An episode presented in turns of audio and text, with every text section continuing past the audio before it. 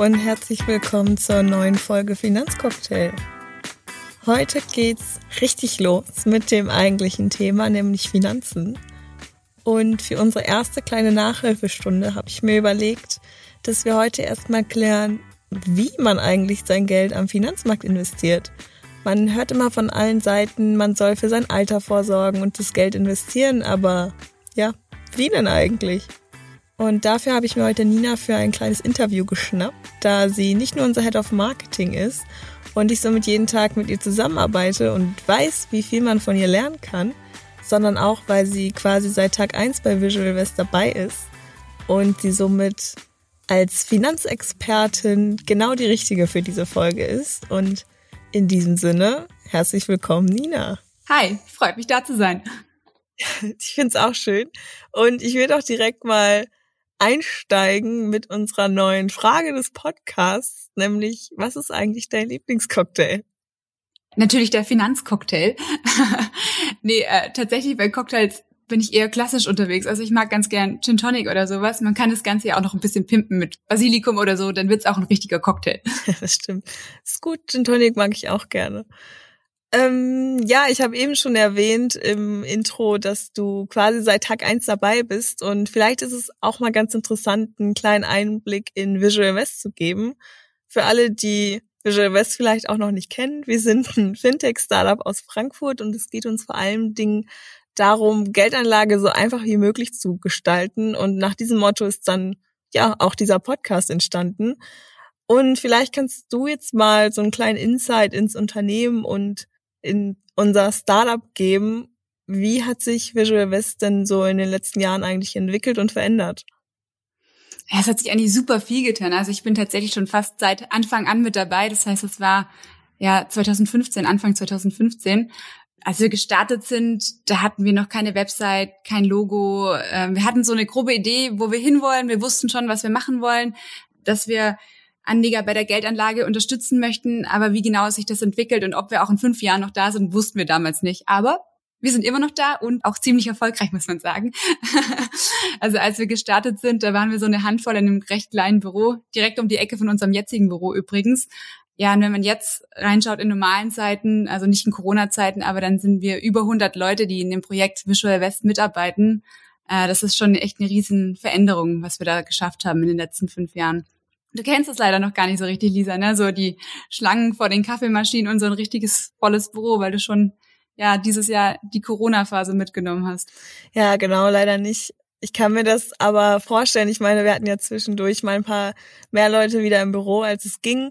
Und jetzt sind wir ja wieder alle brav im Homeoffice. Und ich habe gar nicht gefragt. Ich sitze nämlich hier wieder in meiner Podcast-Höhle. Hast du dir auch eine gebaut? Ja, ich habe mir auch äh, so eine Art Höhle gebaut. Ich habe mir das ein bisschen bei dir abgeschaut. Ich habe hier unsere Balkonmöbel so ein bisschen um mich rumgestellt, damit der, der Schall von der Straße abgefangen wird. ja, man wird auf jeden Fall kreativ. Ja, aber dann, wenn wir hier schon über Visual West und Finanzen sprechen, wie war es denn bei dir vorher, bevor du bei Visual West angefangen hast? War dein Bezug zu Finanzen da oder warst du eher so wie ich ein Bogenmacher? Ja, tatsächlich hatte ich auch noch nicht so wirklich viel mit dem Thema Finanzen im klassischen Sinne zu tun. Also ich hatte Wirtschaftswissenschaften studiert, das heißt, ich habe zumindest schon mal von der Aktie gehört, aber wirklich was damit getan, hatte ich auch noch nicht. Also ja, als Student hat man ja auch nicht so viel Geld übrig und ich dachte immer, wenn man Geld anlegen will, dann muss man schon eine ordentliche Summe angespart haben, damals zumindest noch, und hatte mich so gar nicht mit dem Thema beschäftigt. Ich bin dann auch nach dem Studium eigentlich bei Visual West reingestolpert und ja, jetzt seit fünf Jahren dabei und muss sagen, wenn man sich fünf Jahre fast täglich mit dem Thema Finanzen beschäftigt, erstens merkt man, das ist gar nicht so schlimm und man wird doch relativ schnell zu einem Experte oder nimmt sehr viel Wissen auf. Von daher ist es gut, dass du jetzt auch wieder bei uns im Team bist, gerade was Kommunikation angeht. Lisa, ist immer gut, wenn man nochmal, ja, frische frische Gedanken mit reinbringt, weil wir tendieren dazu, wenn man schon so lange im Thema drin ist, dass man immer mehr Fachbegriffe benutzt oder dann Sachen doch nicht so erklärt, dass es vielleicht komplette Neulinge verstehen äh, und dass man dann nochmal einen Schritt zurückgeht. Mit Fachbegriffen kann ich auf jeden Fall noch, noch nicht glänzen. Hoffentlich dann bald. das geht aber schneller, als man denkt. Man ist dann ziemlich schnell erschrocken, wie viel man schon weiß in der Finanzbranche, wenn man mal ein bisschen dabei ist. okay, ich bin gespannt. Aber dann steigen wir doch mal oder fangen wir doch mal ganz vorne an. Heute soll es darum gehen, zu verstehen, wie man eigentlich am Finanzmarkt sein Geld investieren kann.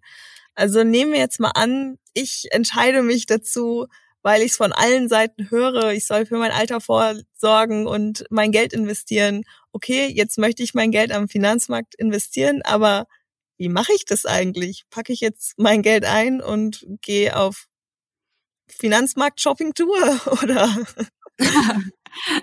Ja, so ähnlich. Also vielleicht fangen wir einfach mal komplett vorne an. Wer ist denn dieser Finanzmarkt? Also Finanzmarkt ist so ein Oberbegriff für alle Märkte, auf denen Handel mit Finanzinstrumenten, also mit Wertpapieren stattfindet.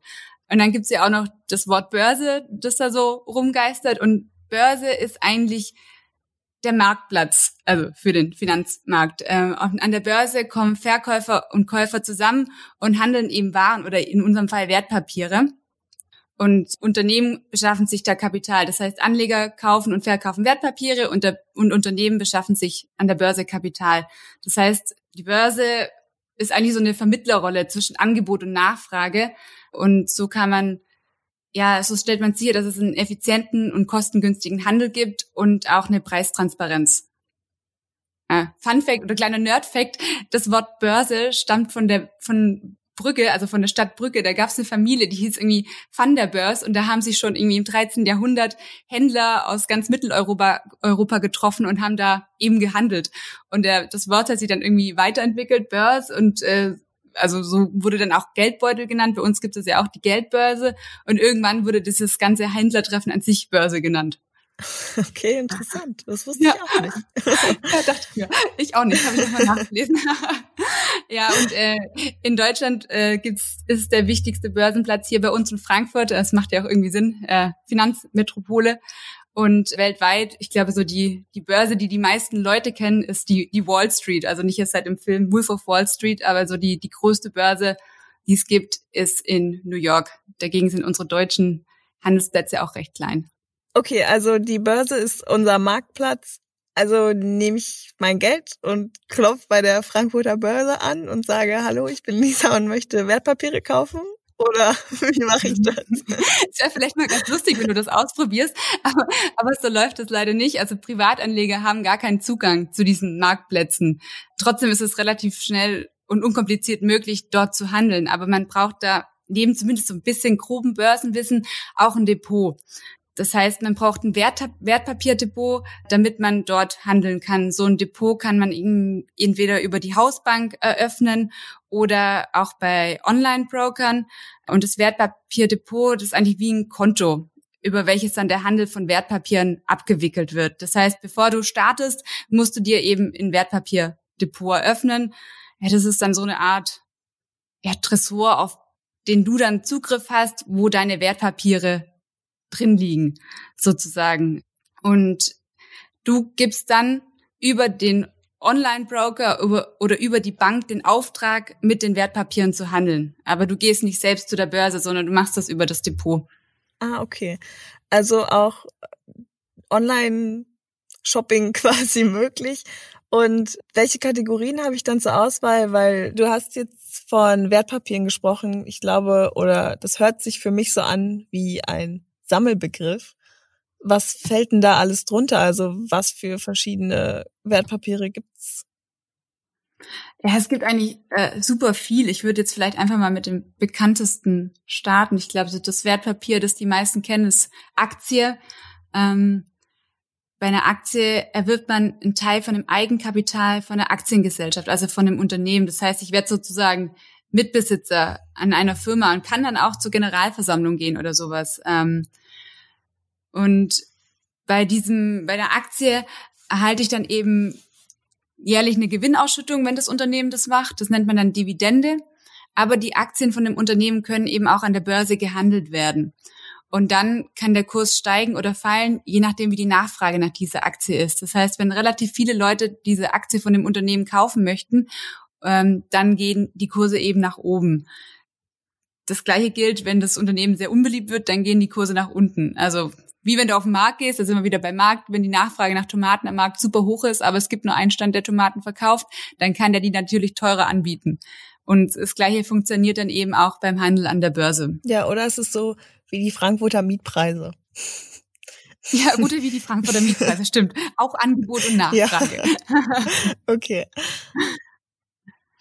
Äh, das, was es dann noch gibt, sind Anleihen, was noch relativ viele kennen. Das sind also Schuldscheine von Staaten oder Unternehmen. Das bedeutet, bei einem Kauf von einer Anleihe leihe ich einem Unternehmen oder einem Staat Geld. Also es gibt Unternehmensanleihen oder Staatsanleihen.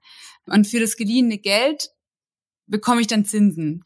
Die Höhe der Zinsen und die Laufzeit wird meistens schon am Anfang festgelegt. Das heißt, Lisa, ich leide jetzt 10 Euro ähm, und du zahlst mir das zurück mit einem bestimmten Zinssatz in fünf Jahren. Das heißt, ja, so, so in der Art. ähm, und Anleger können bei Anleihen auf zwei Arten Erträge erzielen, also mit Kurssteigerung, weil ich kann die Anleihe an sich dann auch als Wertpapier an der Börse handeln und ich bekomme dann eben noch die Zinsen vom Unternehmen. Ja, was ist sonst vielleicht noch wichtig bei Anleihen? Die werden auch Bonds oder Renten genannt, je nachdem, wo man gerade unterwegs oder was man liest, da stolpert man auch mal über diese Begriffe, aber damit sind immer die Anleihen gemeint, also sozusagen das Geld, das man im Börsenunterne börsennotierten Unternehmen oder eben bei Staaten, bei Staatsanleihen im Staat leiht. Okay. Also quasi der Unterschied bei Aktien und Anleihen, wenn wir jetzt wieder an de, wenn wir an deinem Beispiel vom Tomatenverkäufer andocken, bei der Aktie kaufe ich einen Teil von dem Tomatenstand und bin sozusagen Anteilsanhaber und mir gehört der Stand mit. Und bei der Anleihe leiht sich der Tomatenverkäufer Geld von mir, weil er zum Beispiel Geld braucht, um neues Gewächshaus für seine Tomaten zu bauen ja, und zahlt mir das dann mit Zinsen zurück. Das ist eigentlich ein ziemlich gutes Beispiel, ja. ja okay. Schon was gelernt. ja, und dann, was es noch an Unterschied gibt, also bei Geldanlage geht es ja auch immer so um Risiko. Also viele haben ja auch Angst vor Geldanlage am, am Finanzmarkt, weil immer irgendwie dieses Wort Risiko mitgeistert. Natürlich gibt es da ein gewisses Risiko. Ähm, das ist auch ein Unterschied bei Anleihen und Aktien, weil Aktien haben im Normalfall ein höheres Risiko als Anleihen, weil bei, einem, bei einer Aktie werde ich eben Miteigentümer von einem Unternehmen. Ähm, und je nachdem, wie es dem Unternehmen geht, so können sich auch die Kurse an der Börse verändern. Also jetzt gerade aktuelles Beispiel Corona-Krise. Unternehmen, die irgendwie in der Tourismusbranche unterwegs sind, denen geht es im Moment ja nicht so gut. Das heißt, da fallen dann auch die Kurse am Aktienmarkt. Und wenn du dann eben gerade in so ein Unternehmen investiert bist, dann nimmst du das Risiko eben mit, dass dein Kurs deiner Aktien auch fällt. Ja, weil die Nachfrage fällt. Geht natürlich auch andersrum. Wärst du jetzt irgendwie in eine ja, Firma investiert, die Videokonferenzen anbietet, da wären die Kurse, Kurse jetzt gestiegen. Also das heißt, es gibt immer ein gewisses Risiko, das man eingehen muss, wenn man mit Aktien an der Börse handelt. Bei Anleihen ist es so, die sind meist, wo jetzt hinter mir der Krankenwagen vorbei, aber ich hoffe, es stört nicht so sehr. Bei Anleihen ist es eben so, da vorher schon festgelegt wird, wie der Zinssatz ist. Und je nachdem, wem du dein Geld leist, ähm, kannst du dann auch relativ sicher sein, dass du das wieder zurückbekommst. Also Anleihen sind eher für Anleger im Normalfall, die etwas weniger Risiko eingehen möchten, wohingegen Aktien da schon mehr Risiko eingehen. Okay, verstehe. Genau, und dann noch gibt's noch relativ viele weitere Wertpapiere. Es gibt noch Zertifikate und Derivate, aber das ist dann eher schon für Anleger, die schon mehr Wissen haben oder sich da richtig in das Thema einfuchsen. Darum würde ich jetzt hier gar nicht so darauf eingehen. Was für Einsteiger super geeignet sind, sind Fonds. Davon hast du bestimmt auch schon mal gehört, da du ja jetzt bei Visual West bist und wir auch auf Fonds setzen. Ähm, und ein Fonds ist auch ein Anlageinstrument, ein Wertpapier das von der Fondsgesellschaft aufgelegt wird. Und dieser Fonds sammelt dann das Geld von vielen verschiedenen Privatanlegern ein, um es dann an der Börse zu investieren, also dann zu, davon zum Beispiel Aktien oder Anleihen zu kaufen. Ich als Privatperson erwerbe einen Fondsanteil. Äh, das ist vor allem für Leute interessant, die noch gar nicht so viel Geld zur Verfügung haben, weil ich schon mit recht kleinen Beträgen in ganz viele unterschiedliche Unternehmen oder auch Anleihen investieren kann. Also gerade bei einem Aktienfonds, der wird dann eben nicht nur in ein Unternehmen investiert, sondern meist in, in hunderte unterschiedliche über den Fonds. Das heißt, ich kann dann schon mit einem kleinen Betrag in ganz, ganz viele unterschiedliche Aktien investieren. Und hier habe ich dann auch den Vorteil, was wir vorher schon besprochen hatten, dass eben mein Risiko gestreut ist. Das heißt, ich habe dann meist nicht nur die Aktie von einem Unternehmen drin, gerade in der Tourismusbranche, wenn da jetzt die Kurse nach unten gehen, sondern im besten Fall auch noch ganz viele andere Unternehmen, wie Videobranche oder sonst irgendwelche digitalen Angebote, die dann den Kursverlust von dem einen Unternehmen ausgleichen können. Stichwort Risikostreuung, da habe ich auch direkt einen Merksatz, den habe ich mir nämlich aus dem Vorstellungsgespräch gemerkt, der hat sich in mein Hirn gebrannt, nämlich man legt nicht alle Eier in einen Korb. Das habe ich mir gemerkt. Ja, das ist schön was gelernt bei uns Vorstellungsgespräche. ja, auf jeden Fall. Stimmt, das war so oft mal unsere, unsere, was bedeutet äh, nicht alle Eier in den Korb legen Frage, die wir manchmal stellen. ja, und es wurde davon ausgegangen, dass ich den dass ich den Spruch kenne von meiner Oma, aber meine Oma hat es nie gesagt. Ich weiß nicht, ob ihr den Spruch kennt. Ich kannte ihn nicht. Falls ihr ihn so wie ich auch nicht kanntet, man legt nicht alle Eier in einen Korb, sondern man streut das Risiko. Genau, darum eben Fonds. Ähm, und bei Fonds gibt es äh, ja unterschiedliche Arten von Fonds. Es gibt aktiv gemanagte Fonds, die haben meist also einen Fondsmanager, das heißt eine Person oder ein ganzes Team von Fondsmanagern, die den betreuen. Und bei einem Fonds gibt es meist eine, eine Anlagestrategie, an derer bestimmt wird, in was investiert wird. Also zum Beispiel Aktien Europa. Und dann entscheidet der Fondsmanager, in welche Aktien investiert wird. Der schaut sich da meist dann ganz genau die Unternehmensdaten an, auch die Kurse und wählt dann aus, welche Aktien es in seinen Fonds schaffen. Dann gibt's noch ETFs. Über dieses Wort stolpert man auch relativ oft, wenn man sich mal mit dem Thema Geldanlage auseinandersetzt. Irgendwie ETFs ist gerade in aller Munde. Und das ist auch eine Form von Fonds. Also ETFs sind passive Produkte, man nennt es auch Indexfonds, weil diese Fonds keinen Fondsmanager haben, der dahinter sitzt, sondern die bilden automatisch einen Börsenindex nach. Also zum Beispiel den DAX, würde ich sagen, den kennt man, diesen deutschen DAX, Aktien, den deutschen DAX-Index, den deutschen Aktienindex DAX ist auch ein schwieriges Wort. Ähm, der wird dann zum Beispiel automatisch von diesem ETF nachgebildet. Also ETF bedeutet Exchange Traded Fund und da ist dann eben keine Person notwendig oder ein Fondsmanager, der das macht, sondern es wird automatisch nachgebildet. Das heißt, wenn von einem bestimmten Unternehmen zehn Prozent im DAX sind, dann sind auch zehn Prozent in diesem Fonds drin, der den DAX nachbildet. Der Vorteil bei ETFs ist, dass die eben dadurch, dass sie das automatisch nachbilden, deutlich günstiger sind, meist als aktiv verwaltete Fonds. Ja, was jetzt wirklich am Ende besser ist, da streiten sich auch oft die Experten. Also einige setzen auf aktiv verwaltete Fonds, weil es da eben noch einen Fondsmanager gibt, der die Möglichkeit zumindest hat, aktiv einzugreifen, wenn die Kurse nach unten gehen. Bei einem ETF wäre es so, wenn die Kurse vom Index fallen, dann fallen die auch vom ETF, weil der den eben ganz genau eins zu eins nachbildet. Ja, also hat beides so seine Vor- und Nachteile. Bei den ETFs ist natürlich vor allem der Preis und bei den Fondsmanagern ist eben, dass die ja aktiv noch eingreifen können, aber häufig ist es auch so, dass die ETFs sogar besser abschneiden als durchschnittliche Fondsmanager. Okay, alles klar. Dann waren das jetzt die vier Hauptwertpapiere, mit denen ich mich als Anfänger mal beschäftigen sollte, ja? Ja, genau. Wenn man, okay. ich glaube, wenn man die mal drauf hat oder zumindest weiß, was es ist, dann ist man schon relativ gut aufgestellt. Okay, dann mache ich einfach nochmal eine kurze Zusammenfassung, um zu schauen, ob ich jetzt alles mitgenommen habe. Also es gibt die Aktien, da werde ich Anteilshaber an einem Unternehmen und bin in dem Sinne abhängig von Angebot und Nachfrage und somit steigenden und fallenden Kursen. Dann gibt's die Anleihen, da leiht sich ein Unternehmen Geld bei mir, weil die aus welchen Gründen auch immer, zum Beispiel neues Gewächshaus, Geld brauchen und ich profitiere von den Zinsen, wenn sie mir das Geld zurückzahlen. Genau, das passt schon mal ganz gut. Und du kannst diese Anleihe aber auch nochmal an der Börse handeln. Aber so, im Großen und Ganzen passt das schon. okay. Dann haben wir die Fonds. Da profitiert oder da ist der Hauptvorteil auf jeden Fall die Risikostreuung.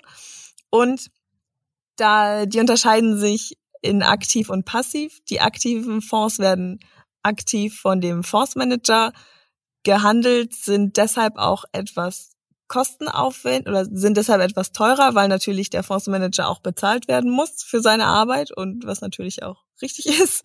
Ähm, und die passiven, die ETFs, die günstiger sind, weil die automatisiert ein Index nachbilden. Ja, sehr gut. Okay, ja, perfekt. Wow, ich bin begeistert. Dann haben wir ja schon einiges gelernt ja heute. Wenn ich das jetzt nochmal so zusammengefasst habe, hört sich das natürlich erst kompliziert an, dass man sich quasi aussuchen muss, okay, welche Aktie könnte ich kaufen, damit die Kurse fallen oder steigen oder wie viel muss ich so einem Fondsmanager eigentlich zahlen, damit der meine Fonds für mich verwaltet. Ich weiß natürlich, weil ich bei Visual Invest arbeite, dass es auch noch eine Alternative gibt, nämlich den Robo-Advisor. Aber vielleicht kannst du nur ganz kurz sagen, wie sich so ein Robo-Advisor eigentlich von den anderen Anlagemöglichkeiten unterscheidet. Ja, eigentlich ist so ein Robo-Advisor ist an sich keine Anlagemöglichkeit, sondern eine Dienstleistung. Also, wie du schon gesagt hast, das kann erstmal recht aufwendig klingen, wenn ich mir jetzt, jetzt stehe ich hier und es gibt tausende Unternehmen in Deutschland, es gibt tausende verschiedene Aktien, es gibt tausend verschiedene Fonds und Anleihen. Wenn ich nicht so recht weiß, wie ich anfangen soll, dann kann ich natürlich entweder mich, mich reinfuchsen und einfach mal starten und mir so gut, gute, breit gestreute Fonds kaufen. Oder ich gehe zu meinem Bankberater, äh, eine klassische Möglichkeit und lass mich da beraten. Oder ich gehe zu einem Vermögensverwalter, das heißt ein Vermögensverwalter, wie der Name schon sagt, der verwaltet mein Vermögen, das heißt ich sage ihm, ich habe hier 50.000 Euro, ähm, bitte leg die bestmöglich für mich an. Und das ist dann sozusagen die Aufgabe vom Vermögensverwalter. Früher waren Vermögensverwalter klassisch ja, Personen, zu denen man ins Büro ist und hat sich beraten lassen. Ähm, und jetzt gibt's eben die Robo-Advisor, so einer wie wir sind, und wir machen das Ganze digital. Das heißt, wir verwalten das Vermögen unserer Anleger eben digital. Es gibt so einen Fragebogen, da klicke ich mich durch, da sagen wir dann dir, was am besten zu dir passt und nehmen dann so eben diesen ganzen Aufwand mit Auswahl der passenden Anlageprodukte und man muss es ja dann auch im Blick behalten. Das nehmen wir dann dir sozusagen ab und legen in deinem Sinne, so wie du sagst, wie du es gerne hättest, Geld für dich an. Aber ich glaube, das ist nochmal ein Thema für eine komplett eigene Folge, weil das relativ viel ist. Okay, ja klar, kein Problem.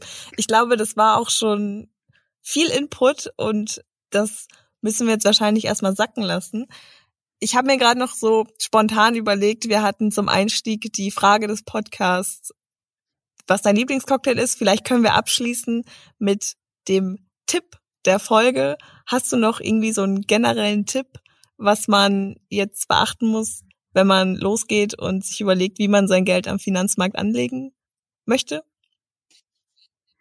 Okay, also mein Tipp für alle wäre einfach mal anfangen äh, und sich nicht verrückt machen. Klar sollte man verstehen, in was man investiert, aber wenn man jetzt auf irgendeinem Dokument die dritte Fußnote nicht verstanden hat oder sich jetzt über fünf Fonds äh, informiert hat, aber dann nochmal sich zehn weitere anschaut, dann kommt man in so eine Spirale rein von immer weiterschauen und immer weiterschauen, aber nie wirklich machen. Also mein Tipp wäre einfach mal loslegen mit kleinen Beträgen, so dass man auch kein zu großes Risiko eingeht oder sein komplettes Geld verliert was sowieso recht unwahrscheinlich ist, aber dass man mit kleinen Beträgen startet, dann tut es auch nicht so weh und man bekommt ein gutes Gefühl dafür. Also man sieht dann, wie die Kurse steigen äh, oder vielleicht auch mal fallen, im besten Fall natürlich steigen und ja, kann so dann ein Wissen aufbauen. Ähm, klar, wir hatten schon drüber besprochen, es ist am besten als Einsteiger, würde ich sagen, dass man in Fonds oder ETFs investiert. Da gibt's breit gestreute ETFs, die irgendwie weltweit unterwegs sind oder man nutzt tatsächlich Visual West oder ein Robo-Advisor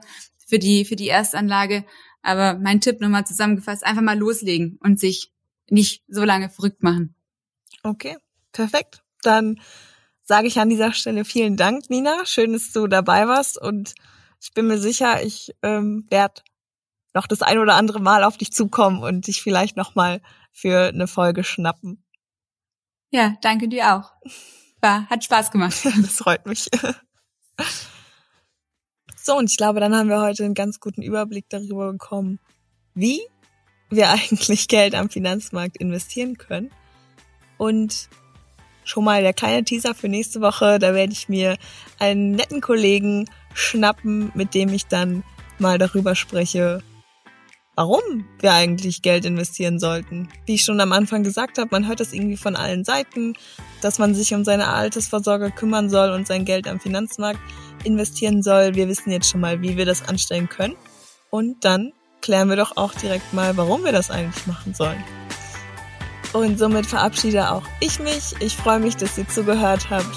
Und ich freue mich auch darauf, dass wir uns in zwei Wochen wieder hören. Und bis dahin, bleibt gesund. Tschüss!